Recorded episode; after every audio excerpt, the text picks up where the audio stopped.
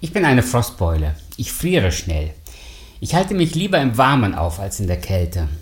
Wer friert, der deckt sich zu. Man zieht eine lange Hose an, wärmere Schuhe oder Stiefel. Man zieht Handschuhe an, nimmt eine wärmere Decke und kuschelt sich ein. Aber je mehr man etwas bedeckt, desto weniger sieht man es. Salomo benutzt dieses Bild, um Menschen daran zu erinnern, dass es gut ist, wenn man die Decke der Liebe nutzt. Der 18. Tipp fürs Leben heißt deshalb, nutze die Decke der Liebe. Wir lesen in Sprüche Kapitel 10, Vers 12, Hass erregt Streit, aber Liebe deckt alle Übertretungen zu. Salomo sagt, in Konfliktsituationen gibt es immer zwei Möglichkeiten zu reagieren. Man kann hasserfüllt reagieren und damit verursacht man nur noch mehr Streit. Oder man reagiert mit Liebe.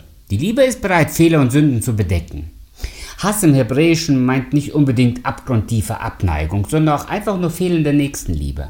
Also da, wo mir der andere einfach nur unsympathisch ist.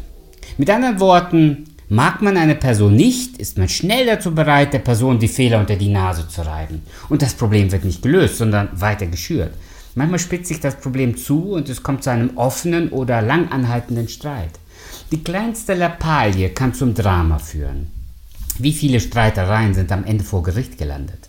Wie oft wird ein kleiner Streit zum Familiendrama und manchmal hat es zu Mord und Totschlag geführt. Es muss also nicht immer so enden, aber Salomo warnt uns davor, dass Lieblosigkeit bei begangenen Fehlern und Sündern zum großen Konflikt werden können.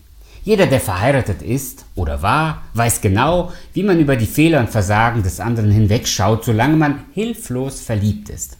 Eine Frau war sogar so begeistert von ihrem Mann, dass sie äh, sein Schnarchen toll fand. Aber nur einige Zeit später übernachteten Freunde bei ihr und die hörten die Frau maßlos schimpfen. Dieser Schnarcher, er raubt mir jede Nacht den Schlaf. Am Anfang scheint alles halb so schlimm und man hat den anderen so angenommen, wie er ist, aber nach einigen Jahren Ehebeziehung ist man oft nicht mehr bereit, dem anderen die Fehler nachzusehen. Petrus erinnert die Christen äh, an diesen Tipp fürs Leben aus dem Buch der Sprüche und wir lesen dazu in 1. Petrus Kapitel 4 Vers, Vers 8. Vor allen Dingen aber habt untereinander eine anhaltende Liebe, denn die Liebe bedeckt eine Menge von Sünden. Mit anderen Worten sagt Petrus, behaltet dieses Prinzip bei. Die Liebe sieht über Sünden und Fehler hinweg. Was heißt das konkret? Sollen wir Dinge unter den Teppich kehren? Einfach ein Auge zudrücken? Soll die fünf gerade sein? Sollen wir vielleicht sogar Sünden akzeptieren und dulden oder sogar erdulden? Auf keinen Fall. Das ist nicht die Decke der Liebe. Jesus lebt es uns vor. Als die Frau beim Ehebruch ertappt wurde, kam der Mob mit ihr zu Jesus, um sie zu verurteilen. Jesus schaute die Menschen an und sagte, wer ist denn hier ohne Sünde? Der werfe den ersten Stein. Alle gingen weg, denn sie hatten alle Dreck am Stecken. Dann schaute Jesus zu der Frau und sagte nicht, na siehste, so schlimm ist das doch gar nicht. Die sind alle auch nicht besser als du. Jesus sagt zu ihr, wo sind die, die dich verurteilen wollten? Sie sagte, sie sind alle weggegangen. Dann verurteile ich dich auch nicht. Geh hin und sündige nicht mehr, sagt Jesus. Schuld und Sünde müssen angesprochen werden, aber immer mit dem Wissen, dass ich es gut mit dem anderen meine und ich selber auch nicht besser bin. Paulus sagt zu den Christen, vergebt einer einander, wie Christus euch vergeben hat. Jesus ist für unsere Sünden gestorben, weil er uns liebt. In diesem Sinne bedeckt die Liebe die Sünden. Ich bin so dankbar, dass Jesus mir so viele Sünden bereits vergeben hat. Ich wäre arm dran, wenn Jesus nicht so barmherzig mit mir wäre. Geht es dir anders? Und genau deshalb deckt nicht der anderen, decke nicht den anderen, sondern wir helfen ihm da rauszukommen, wenn wir es mit ihm gut meinen.